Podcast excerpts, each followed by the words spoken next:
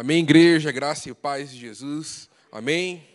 É uma alegria estar aqui nessa noite. Nós vamos dar continuidade ao nosso retiro. Essa noite está quente, perto do frio que a gente viveu naquela chácara. Então, estou tranquilo aqui. É, mas eu acho que os irmãos estão com bastante frio. E antes da gente entrar necessariamente na, na palavra, eu quero explicar o nome do retiro, a proposta do retiro, porque uma coisa que adolescente não sabe fazer é informar o que aconteceu. Então, provavelmente, pai, você vai chegar em casa e falar: e aí, como é que foi? Ele vai falar: foi legal. E daí você, pai, vai ficar: meu Deus, é investir tudo isso para que seja legal. Então eu vou fazer o trabalho para eles, tá bom? E vou explicar um pouquinho aquilo que a gente viveu, o porquê do nome, o que o Espírito Santo nos direcionou em todo esse processo para que a gente chegue na mensagem de hoje à noite. O nome do retiro é Elementar, e Elementar, quando o Senhor começou a falar conosco, foi através de sonho de dois adolescentes. Ele falou que ele ia para uma caminhada e ele recebia uma mochila, e naquela mochila o Senhor falava para para ele que ali estava todas as coisas que eram necessárias para que ele caminhasse com Cristo. E isso foram dois adolescentes totalmente diferentes, e a gente entendeu que havia algo que o Senhor queria falar conosco, em específico, a respeito sobre esses fundamentos. Então, a palavra elementar, ela também vem daquele radical que antigamente as pessoas acreditavam que tudo vinha dos quatro elementos. Então, as pessoas, para criar uma, uma cadeira, misturam fogo, terra, deixa lá no ar, está pronto. E não, hoje entende, tem a tabela periódica, mas é, o significado dela ela está voltado àquilo que é fundamental, aquilo que é importante. Então vocês já conseguiram entender que nesse retiro nós trabalhamos muitos e muitos princípios. E por que o Espírito Santo direcionou isso para nós, como liderança, como igreja, como juventude? Nós vivemos, viemos de dois anos de pandemia. Então, imagine o seguinte cenário: se seu filho tem ali mais ou menos de 12 a 13 anos, quando começou a pandemia, ele estava no final do seu tempo ali como junior. A realidade dele era uma, e ele foi inserido depois de dois anos, agora uma nova realidade ao ensino médio, a outros desafios. Então, a gente viu que também havia uma geração que estava ali com seus 14 anos, veio a pandemia e quando saiu, e estamos saindo dela, ele teve toda a adolescência dele. E aí, ele perdeu? Como fazer para voltar? Como estabelecer os fundamentos para que ele seja um bom jovem? Então, eu estou trazendo a introdução para que você entenda a importância desse retiro na vida do seu filho e a importância da continuidade daquilo que nós construímos. Porque realmente algo foi ali distorcida, as coisas foram complicadas, foram batalhas nesse retiro. Nós tivemos o maior retiro com visitantes do, da história do M. Hole, do Hole. Não, vocês não têm noção. 55 eram da Alameda. 50 eram visitantes. A gente ficou muito assustado. Porque a nossa oração era: quando a gente fechou com a chácara, era enviar 100 pessoas. A gente tinha, no, mais ou menos, no grupo de célula, 35 adolescentes, 36. Então a gente se reuniu e falou assim: vamos fechar um retiro para 100 pessoas. A gente leva 50 pessoas da equipe e se vir 10 visitantes, está ótimo. E o Espírito Santo foi nos conduzindo, foi mandando pessoas e enviando, e nós entendemos a responsabilidade daquilo que o Senhor começou a fazer ali na chácara, então nós estávamos em, contando equipe 150 pessoas. O Senhor fez algo sobrenatural naquele lugar. E para você entender um pouquinho mais sobre aquilo que a gente trabalhou como elementar, como fundamento, é, nas ministrações, no primeiro dia, nós apresentamos a salvação, porque ali é o pontapé, o início da caminhada com Cristo. Então, nossos adolescentes ali teve um momento de apelo que nós não fazíamos em retiro, porque boa parte do público já era nosso, mas houve ali um momento de salvação. Então foi algo sensacional, algo assim lindo de ver. Foi difícil, nós choramos, foi batalha, mas foi lindo ver adolescentes aceitando a Jesus. E isso no primeiro dia. No segundo dia, na parte da manhã, nós trabalhamos a importância da comunhão. Porque uma das coisas que a pandemia dificultou é, a, é o relacionamento. e o relacionamento entre eles, o relacionamento entre pai e filho. E nós entendemos que nem Jesus ousou caminhar sozinho. Jesus escolheu doze para caminhar. Ou seja, se Jesus optou por caminhar com pessoas, quem sou eu e você, ou quem são eles para escolherem uma caminhada sozinho? E aqui eu quero te dar uma, uma atenção para você, pai. Conforme a idade, a maturidade vai alcançando, e uma das coisas que a gente escuta os adolescentes falarem, não é eu que estou dizendo, mas os meus pais são muito sozinhos.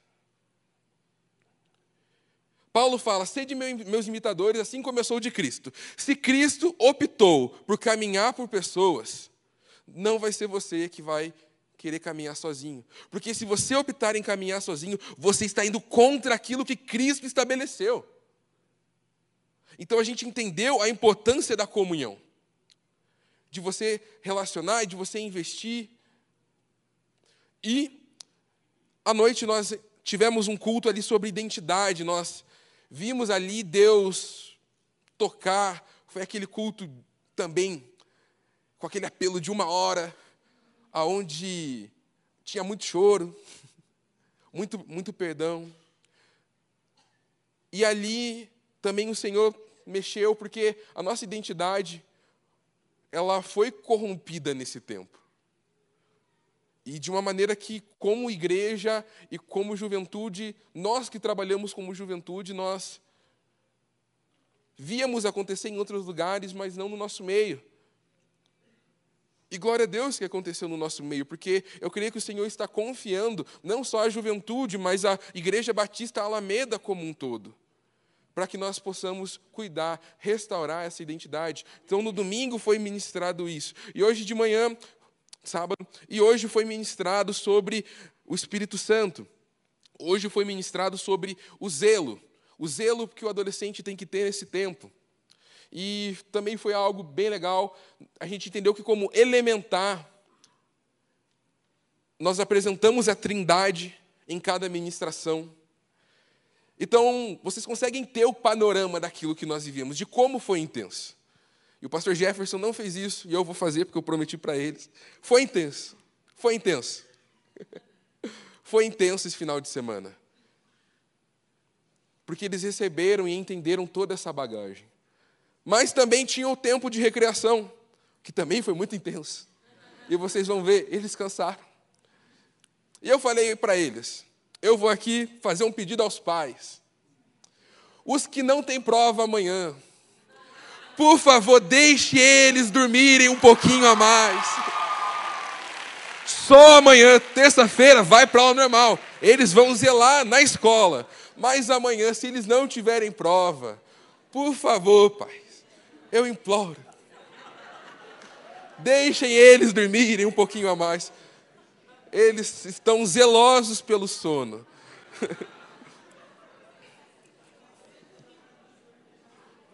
Mas, nessa noite, eu quero trabalhar a última parte daquilo que é elementar para a vida do cristão, para a vida dos adolescentes, e o Senhor nos conduziu a ministrar essa palavra na igreja. Se você acompanha as redes sociais, o nome da mensagem é Desenvolvendo Amor, eu quero ir para o texto de João 21, 15. A gente vai projetar aqui, você pode abrir na sua Bíblia. João 21, 15.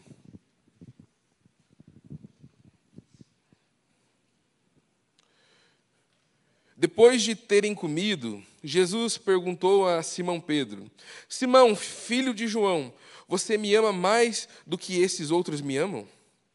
E ele respondeu: Sim, o Senhor sabe que eu amo. Jesus lhe disse: Apacenta os meus cordeiros.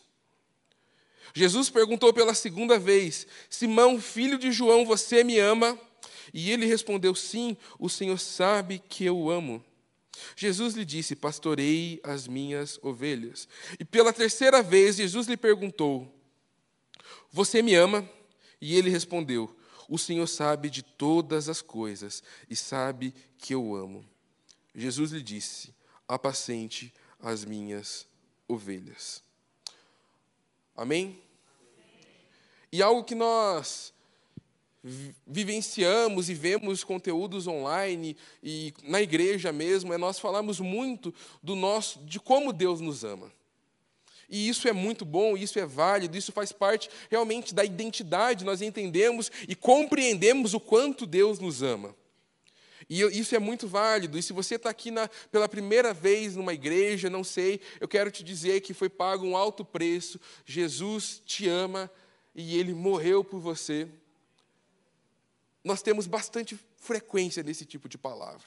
Você consome ela na internet com uma naturalidade. Nós também vimos na internet, é, quando se fala sobre amor, a pregação sobre Apocalipse, capítulo 2, que fala a respeito sobre a volta do primeiro amor. Mas uma coisa que não se encontra muito na internet é a respeito de o que Deus espera de nós em relação a nós amarmos Ele. Então, por isso que essa mensagem é desenvolvendo o amor. Nós vamos olhar pela ótica inversa, porque a palavra de Deus ela está repleta de versículos que dão base de como é fundamental nós amarmos o Senhor acima de todas as coisas. Então, por exemplo, Lá em Marcos 12, 30 diz: Amarás, pois, o Senhor teu Deus de todo o teu coração, de toda a tua alma e de todo o teu entendimento e de todas as tuas forças. Este é o primeiro mandamento. Em Efésios capítulo 6, 24 diz: A graça seja com todos os que amam o nosso Senhor Jesus Cristo, com amor incorruptível.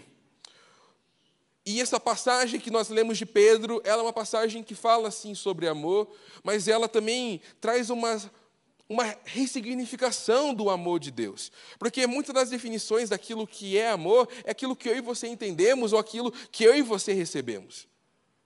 E eu creio que aqui tem pessoas que recebem e dão amor para seus filhos, com a sua família, com a sua célula. Mas o entendimento humano sobre amor é limitado. E tem algo que a palavra de Deus fala sobre a verdade, ou sobre como amar o Senhor, e essa passagem de Pedro fala muito comigo. E para a gente entender um pouquinho, eu quero trazer um panorama a respeito sobre a vida de Pedro, para que a gente entender a, o que gerou Jesus a perguntar a Pedro: Tu me amas? Algo, uma, uma linguagem jovem que a gente usa é: olha a petulância dessa pessoa. Sabe? Por exemplo, Romário. Romário, quando jogava bola, ele falou assim: quando Deus criou, Deus apontou para ele e falou: Você é o cara. E Pedro tinha atitudes semelhantes à de Romário. Pedro era meio petulante, ao meu entendimento. Pedro ele não via a possibilidade dele trair ou negar a Jesus na caminhada. Pedro baixou a guarda em certa parte da caminhada. Um exemplo, Jesus, quando estava ali também na última ceia, Pedro, Jesus fala assim: Olha, é necessário que eu lave os seus pés. E Pedro fala assim: Não, Senhor, que isso? O Senhor vai lavar? Jesus fala: É necessário que eu faça isso. E Pedro chega e fala assim: Então lava o corpo todo. Jesus fala: Calma aí, meu consagrado. Dá uma segurada. Não é isso. E Pedro, ele chega até João e fala assim: E aí, quem que você acha que, que vai trair?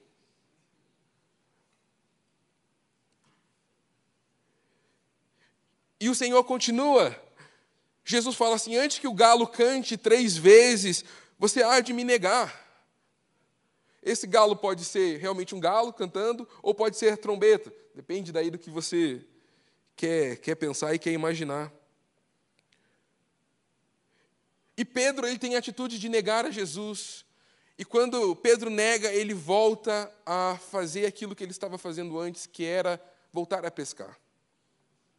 E tanto que em Lucas, depois de Jesus ressuscitar, ele diz assim: vá e fale com os discípulos e Pedro. O que eu entendo é que Pedro, depois de negar a Jesus, Pedro não se sentia mais discípulo. Por isso que há uma distinção de vá falar com os discípulos e Pedro. Não que Jesus estava o negando, mas é porque Pedro não se sentia mais discípulo. E o que eu fico admirado com a vida de Pedro é que É o mesmo Pedro que lá em Lucas capítulo 6 teve uma experiência com o Senhor incrível, aonde Jesus estava pregando. E daí a mensagem do evangelho ela era pesada e as pessoas pararam de seguir a Jesus. E Jesus faz um teste, diz assim: Ei, vocês não vão embora, não. E Pedro se levanta cheio da graça, do conhecimento de Deus, e diz algo que nós cantamos muito: que é, Senhor, para onde iremos, porque só tu tens as palavras de vida eterna. E aí, Pedro foi falso? Pedro foi mentiroso? Eu acredito que não. Pedro teve uma experiência genuína com o Senhor de revelação.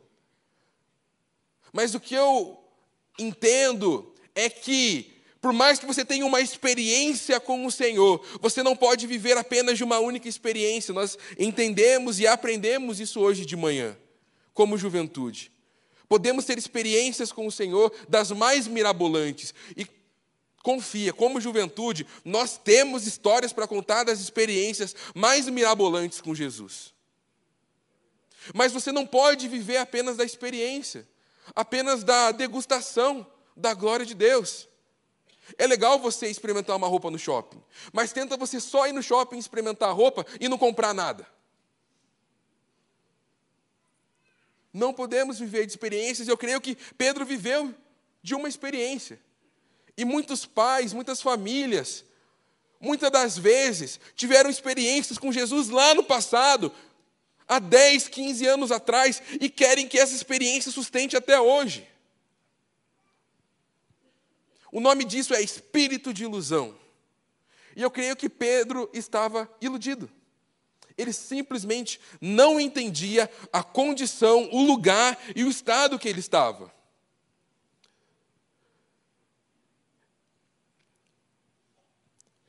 Para mim, Pedro, ele parou de fazer algo que o salmista faz com recorrência que diz assim: "Sonda-me, ó Deus, vê se há em mim um caminho mau".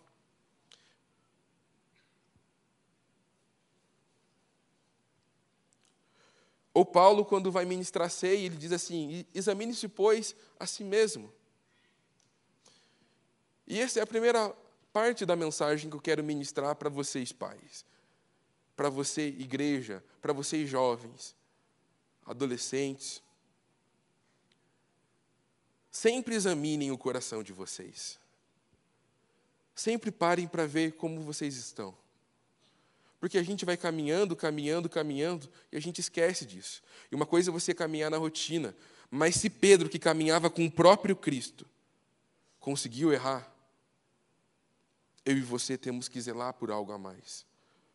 Eu e você temos que zelar para que essa lenha sempre queime. Amém? E agora eu quero ir para a parte onde Jesus, apresenta, Jesus conversa ali com Pedro, o próprio versículo que nós lemos nessa noite. No original, Jesus fala sobre amores diferentes. Essa pergunta, tu me amas. A primeira vez que Jesus pergunta esse tu me amas, é, ele está se referindo a um tipo de amor, o amor ágape, ou amor agapau, que significa o amor sacrificial de Jesus. Quer dizer, um amor sacrificial. O exemplo é o amor de Jesus. Jesus nos amou de tal maneira que ele deu o seu filho, seu filho unigênito. Ou seja, Jesus desempenhou um amor agapau, um amor ágape. E nós, na, na vida, você vê as pessoas experimentando desse amor sacrificial. Vários adolescentes falaram assim: no momento de perdão, eu quero pedir perdão aqui primeiro para você, porque minha, minha mãe meus pais se sacrificam muito por mim. E eu nunca reconheci. Pode sorrir, pai. Pode sorrir. E é um exemplo simples, mas que eles confessaram sobre esse amor de Jesus. Porque os pais empenham e se dedicam a esse amor agapau. A liderança da igreja desempenha esse amor sacrificial. Você acha que a gente gosta de, nossa, quatro da manhã uma ligação, estou louco para atender? Não, a gente não está, garanto. Mas a gente desempenha. E Pedro, e Pedro responde para Jesus: Eu, Senhor, tu sabes que eu te amo. E esse sabes que eu te amo é o amor filéu. Eu gosto de uma maneira que a NVI quando ela veio traduzida do Brasil pela primeira vez, é Eu gosto muito de você. Agora imagina você casado, chega para tua esposa, fala: "E aí, eu te amo". Ela: "Eu gosto muito". Difícil. Ou você é pai, eu te amo, meu filho. Eu gosto muito. Mas imagina também o contrário, seu filho falar: "Pai, eu te amo", e você pai falar: "Eu gosto muito de você". E, e continua, e Jesus fala assim: então apacenta minhas ovelhas.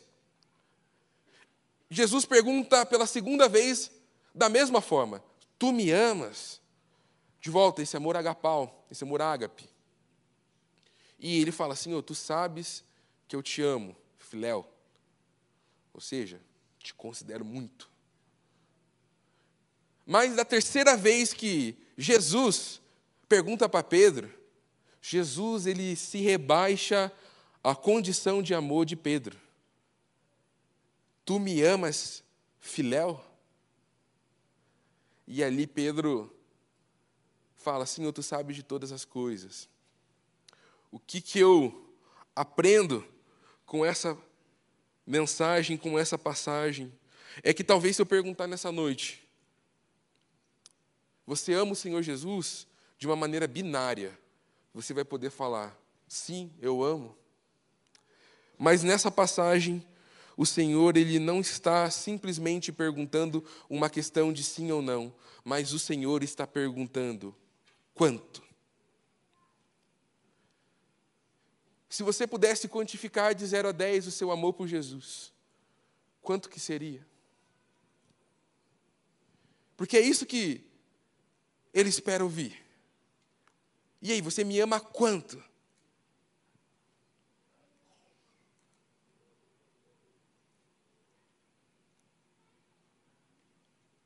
E uma das coisas, quando o Senhor ministrou essa mensagem ao meu coração, eu comecei a sondar áreas da minha vida. E eu comecei a, a perguntar para o Senhor: será que eu amo de 0 a 10? O quanto eu amo a minha família, o quanto eu amo a minha comunidade de fé, o meu emprego. E talvez tem coisas que você ama mais do que o próprio Senhor. Mas a Bíblia nos instrui, é mandamento, você amar o Senhor teu Deus acima de todas as coisas. Se Pedro queria receber um joinha de Jesus, eu acho que ele tivesse falado isso, ele ia falar: eita, esse me ama. Mas não foi essa a atitude. Ou seja, para que eu e você possamos começar a desenvolver o amor, nós precisamos entender simplesmente aonde nós estamos. Porque a Bíblia trabalha com o Espírito Santo e diz assim: Ele é o Espírito da verdade. Ou seja, você precisa sondar e ser sincero com, com você mesmo. Eu não estou falando para você fazer um cartaz e, e erguer e mostrar para a gente o quanto você ama o Senhor, de 0 a 10. Não é jurado.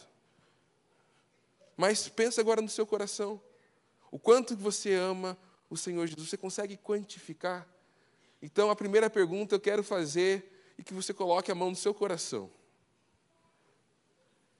E eu vou fazer a mesma pergunta que Jesus fez. Tu me amas? E eu garanto que a igreja vai falar, talvez, sim.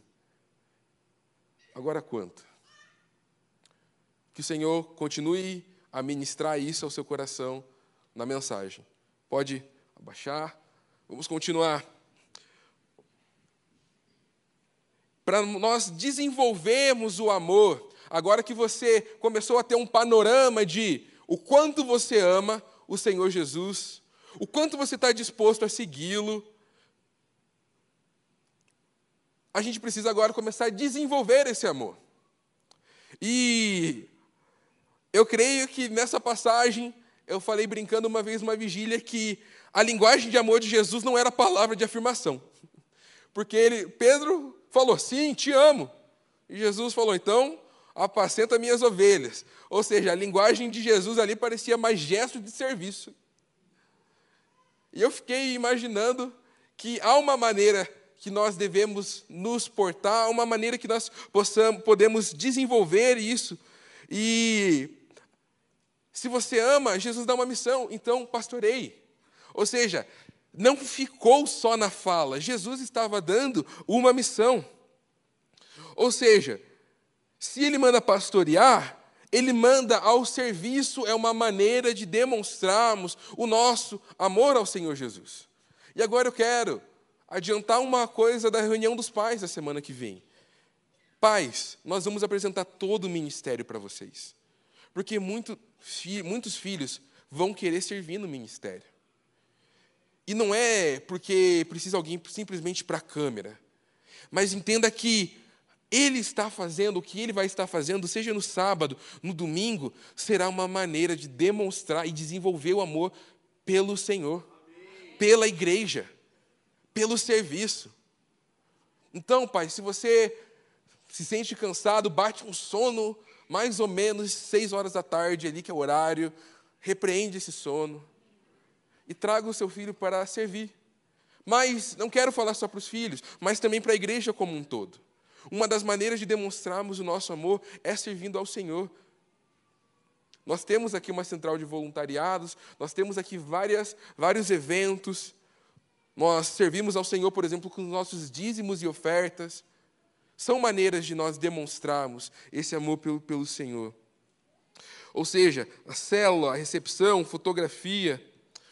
Mas eu fiz isso de propósito, mas para reiterar, a linguagem de Jesus não é gestos de serviço. A linguagem de amor que Deus espera da juventude, dos adolescentes, da Igreja Batista Alameda, é a linguagem da adoração, porque tudo é por meio dele e tudo é para ele. O estilo de vida de Pedro o conduziria à adoração. Porque Jesus ele não procura necessariamente a própria adoração, mas adoradores, em espírito e em verdade. E Pedro não estava em verdade, por isso ele não conseguia adorar ao Senhor com a sua própria vida.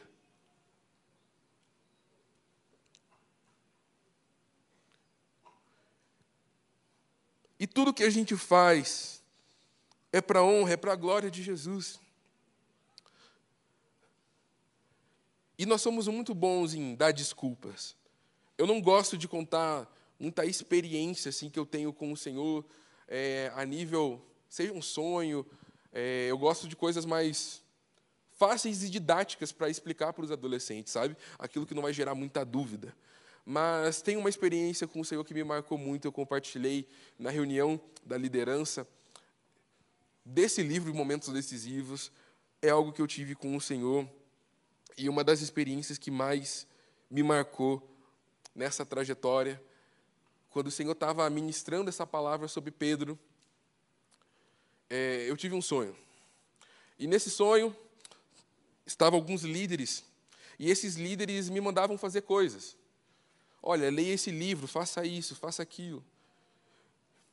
E eu começava a dar várias desculpas para esses líderes. E eu dava, eu dava desculpa e fazia uma coisa, fazia outra. Mas de repente, eu lembro muito do Jefferson, eu pastor da juventude, estava o pastor Sebastião. Mas de repente veio um homem. E ali eu tive um entendimento que era Jesus. E nessa experiência, ele me dava a mesma demanda que aqueles homens de Deus me davam.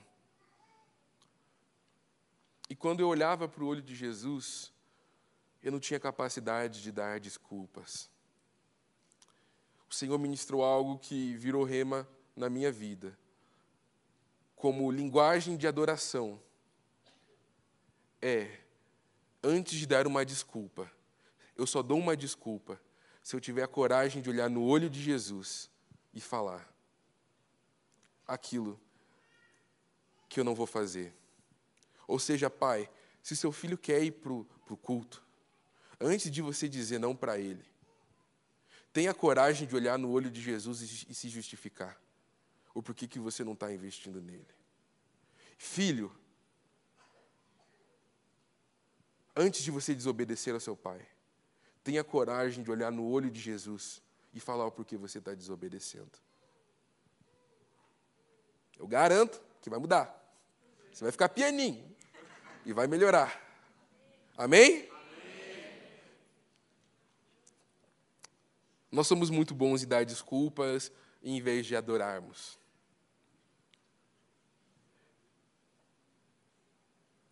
E nós, como juventude, hoje nós fizemos uma, a gente chamou de uma aliança de zelo.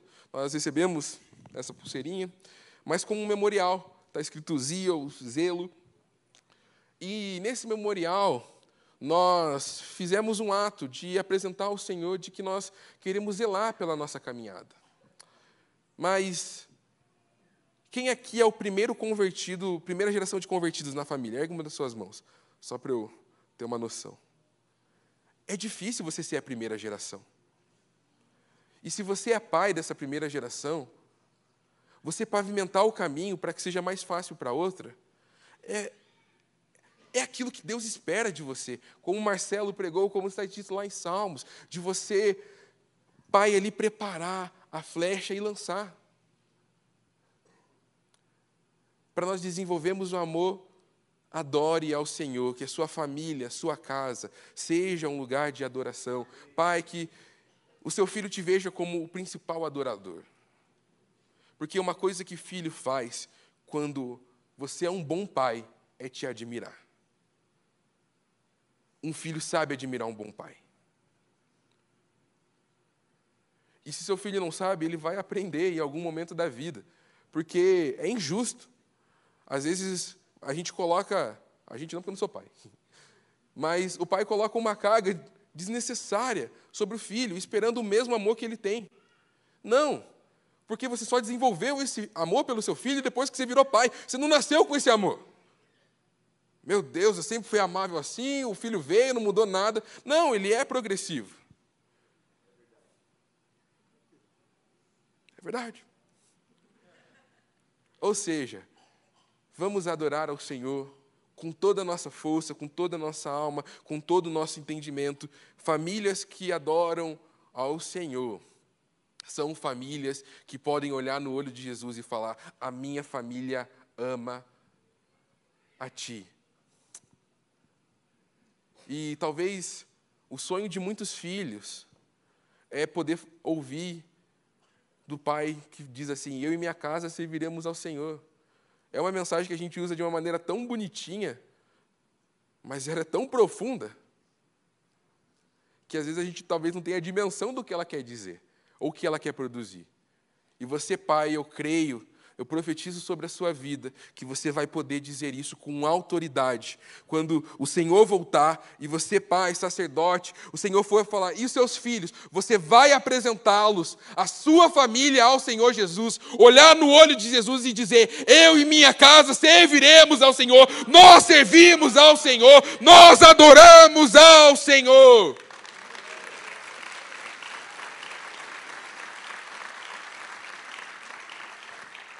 E continuando o texto que nós lemos de João 21, agora eu quero ir para o terceiro ponto, a redenção de Jesus. Então, lembrando, o nosso primeiro ponto foi: você precisa ter uma sinceridade com você mesmo. O Espírito Santo precisa, é, você precisa da liberdade para que o Espírito Santo te sonde, para ver se há algum caminho que precisa ser ajustado, para que você tenha esse encontro do Tu Me Amas. O segundo é a linguagem de Deus para você desenvolver o amor é adoração. E agora, o terceiro ponto é a redenção de Pedro, ou seja, o ápice da história da, do amor foi redentivo, foi numa cruz e foi Jesus Cristo pagando o preço, fazendo o seu sacrifício substitutivo, para que eu e você tivéssemos vida e vida em abundância. João 21, 18 vai dizer assim: Na verdade, na verdade te digo que quando eras mais moço, te cingias a ti, a, mesmo, a, a ti mesmo e andava por onde é, querias, mas quando fores velhos, entenderá as tuas mãos, e o outro te é, cingirá, e te levará para onde tu não querias. E disse isso, significando que havia morte e havia, é, havia que a morte, Calma aí, que eu misturei os versículos aqui. E disse isso, significando com que morte havia ele de glorificar a Deus. E dito isso, lhe disse: segue. O que, que isso continua o texto, para eu explicar para você? Ali Jesus está falando a respeito da redenção de Pedro. E olha que redenção muito louca. O Senhor, Pedro foge, o Senhor Jesus vai até ele, tem esse confronto. Pedro fica triste, e Jesus começa a falar a respeito de como ele ia morrer. E no final ele acaba seguindo. E eu fiquei lendo e relendo essa passagem e falando: Senhor, o que, que mudou? O que, que mudou de um versículo para outro? O que, que, que aconteceu com Pedro? Pedro descobriu como ele ia morrer e Pedro entendeu que vale mais a pena você morrer por um propósito do que viver uma vida sem a revelação de Cristo. Pedro entendeu que valia a pena morrer por algo maior, morrer em amor, em, morrer em cumprir a expectativa, aquilo que o próprio Deus mostrou para ele, do que viver, talvez, o eu gosto muito de você. Na verdade, a redenção de Pedro se passou por ele vivendo o próprio agapau. Porque Pedro, ele, além de ser morto, ele é crucificado. E além de ser crucificado, ele é crucificado de ponta cabeça. Ou seja, a redenção, ela passa por morte. Morte do nosso querer, morte dos nossos hábitos, daquilo que não agrada ao Senhor. E às vezes a gente pode ter uma ideia muito romântica da redenção de que as lutas que a gente trava, não vai vir mais as lutas. Mas, por exemplo, você pode falar assim: ah, Tiago, mas e Jesus, quando estava com aquela mulher e disse, vai, não peques mais? Beleza? É uma condição de estado de espírito. Mas ela poderia passar por essas lutas novamente. Ou seja, há algo que o Espírito Santo quer fazer na minha e na sua vida, que é dar um propósito. E a maior redenção da história passou por um, por um homem, primeiro na cruz.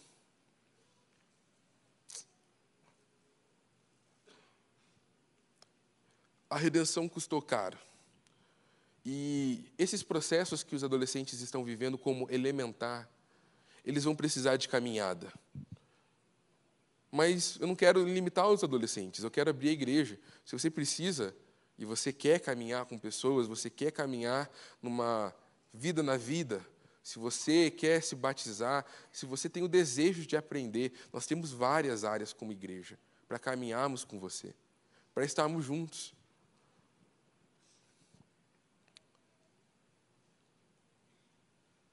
Nós vamos experimentar da redenção de Cristo porque nós tomamos posse da cura do Senhor. Mas o inimigo vai vir com muita força amanhã. Então, uma dica que eu dou para você, pai, é essa semana esteja presente com ele. Nós ensinamos hoje, numa devocional, o princípio do jejum. E, algum, e nós desafiamos eles a viverem o jejum. O que, que eu quero te dizer? Ajuda, facilita. Não vai comprar uma pizza amanhã na segunda, se ele vai ficar sem jantar. Eles vão viver um processo. Eles tomaram posse no retiro. Mas a continuidade vai ser progressiva, vai ser no dia a dia. E nós queremos, como juventude, deixar bem aberto para que vocês caminhem conosco. Nós entendemos que aquilo que é elementar, fechando todo o retiro e amarrando todas as pontas, é amarmos o Senhor com toda a nossa força, com toda a nossa alma, com todo o nosso entendimento. Amém? Porque o Senhor falou comigo uma coisa e eu quero compartilhar para finalizar com a igreja. De que o texto de Amós 8:11 se aproxima sobre Alameda, se aproxima sobre aqueles que buscam o Senhor Jesus. Eu quero terminar profetizando isso sobre a vida dos pais, da vida da igreja, da vida desses adolescentes que estiveram conosco. Texto de Amós 8,11 que diz assim: Eis que vem, dia, vem dias que o Senhor Deus, em que enviarei fome tede e sede sobre a terra, não fome de pão, nem sede de água, mas de ouvir a palavra do Senhor. Eis que vem dias de fome sobre a Alameda, eis que vem dias de fome sobre a sua casa, porque os seus filhos provaram do pão vivo que é o Senhor Jesus Cristo, e eles vão estar com fome, eles não vão viver de experiências, ou seja, haverá consolidação sobre os lares. Eis que vem dias de fome. E você, pai, o que você vai prover para sua casa? Você, filho, vai recusar aquilo que seu pai te der? A resposta é não. Mas eis que vem dias de fome. Porque quando nós temos o um encontro com Jesus, vai gerar fome, vai gerar sede sobre nós. Amém? Amém. Queria convidar a banda para subir. E queria que a igreja fechasse o olho, você fechasse seu olho aí no seu lugar. Nós entendemos aquilo que é elementar e fechamos com o maior mandamento do Senhor Jesus. Por isso guardamos ele para a noite.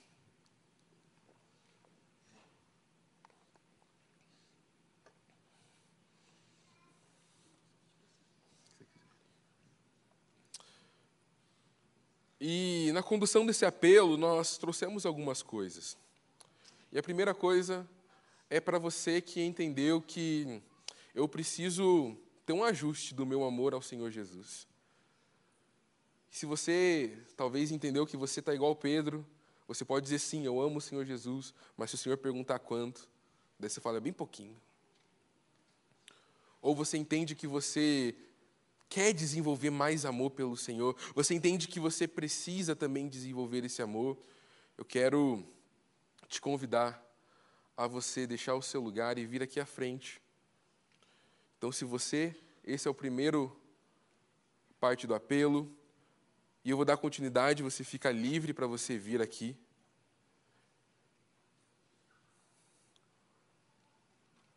A segunda parte do apelo que eu quero fazer a vocês é para você, pai, em específico,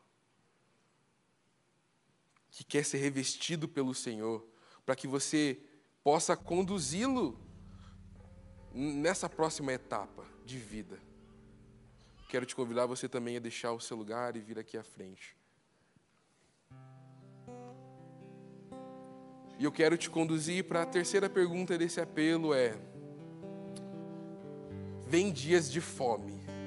Se você entende que você não tem fome, venha pedir aqui no altar para o próprio Deus, para que nunca falte alimento sobre a sua casa e alimento espiritual. Igreja, te convido vocês a ficarem de pé.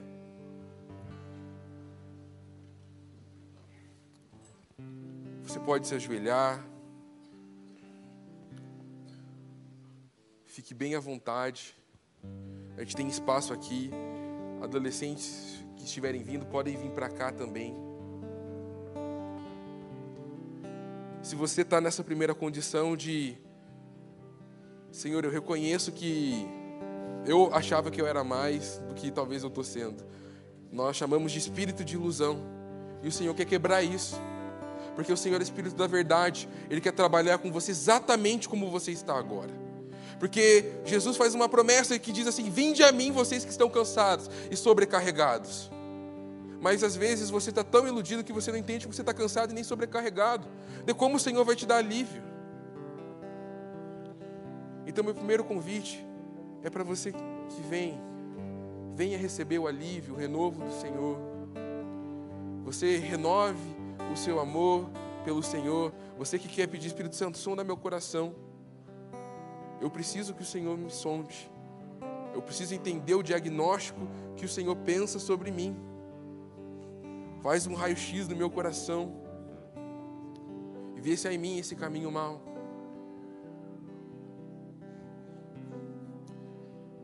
Você que tem dificuldade de servir ao outro, servir à igreja, e entendeu que a sua vida é um altar de adoração. Tudo que você faz, a Bíblia faz, façamos para a honra e glória do Senhor Jesus. Ou seja, se você tem essa dificuldade de adorar, servir ao próximo, vem aqui na frente. Dê esse passo. Porque provavelmente o seu orgulho esteja falando mais alto. Ou talvez você se ache autossuficiente. Nós aprendemos hoje no retiro que para que você descubra o seu chamado, para que você descubra o seu propósito, você começa a olhar para o próximo. O que você pode servir para o próximo? Ninguém vira médico para fazer cirurgia em si mesmo. Você vira médico para servir ao outro. Você não virou pai para você ter ali a sua continuidade da sua geração. Você virou pai, Deus confiou isso a você para que você lance essa flecha mais longe e acerte o alvo. E se você quer ter fome e sede do Senhor nesses dias, deixe seu lugar, vem aqui à frente. Essa intenção é tocar o teu coração com a nossa adoração, Senhor.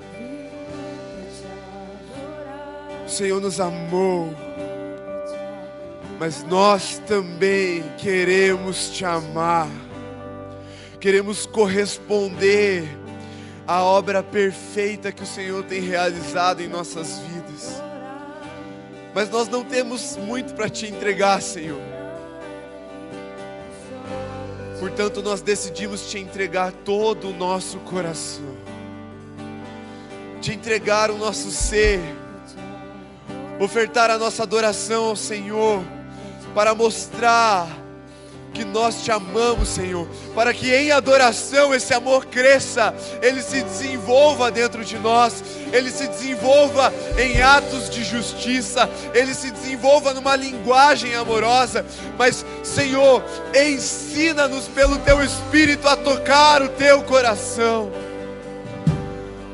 Nós apresentamos o nosso vazio para que o Senhor preencha com teu Espírito nós apresentamos os nossos impossíveis para que o Senhor haja de forma sobrenatural. E nós nos aliançamos contigo para nunca mais sair da tua presença, Senhor. Para nunca mais te negar, para nunca mais te trair, para nunca mais abandonar os teus caminhos, Senhor.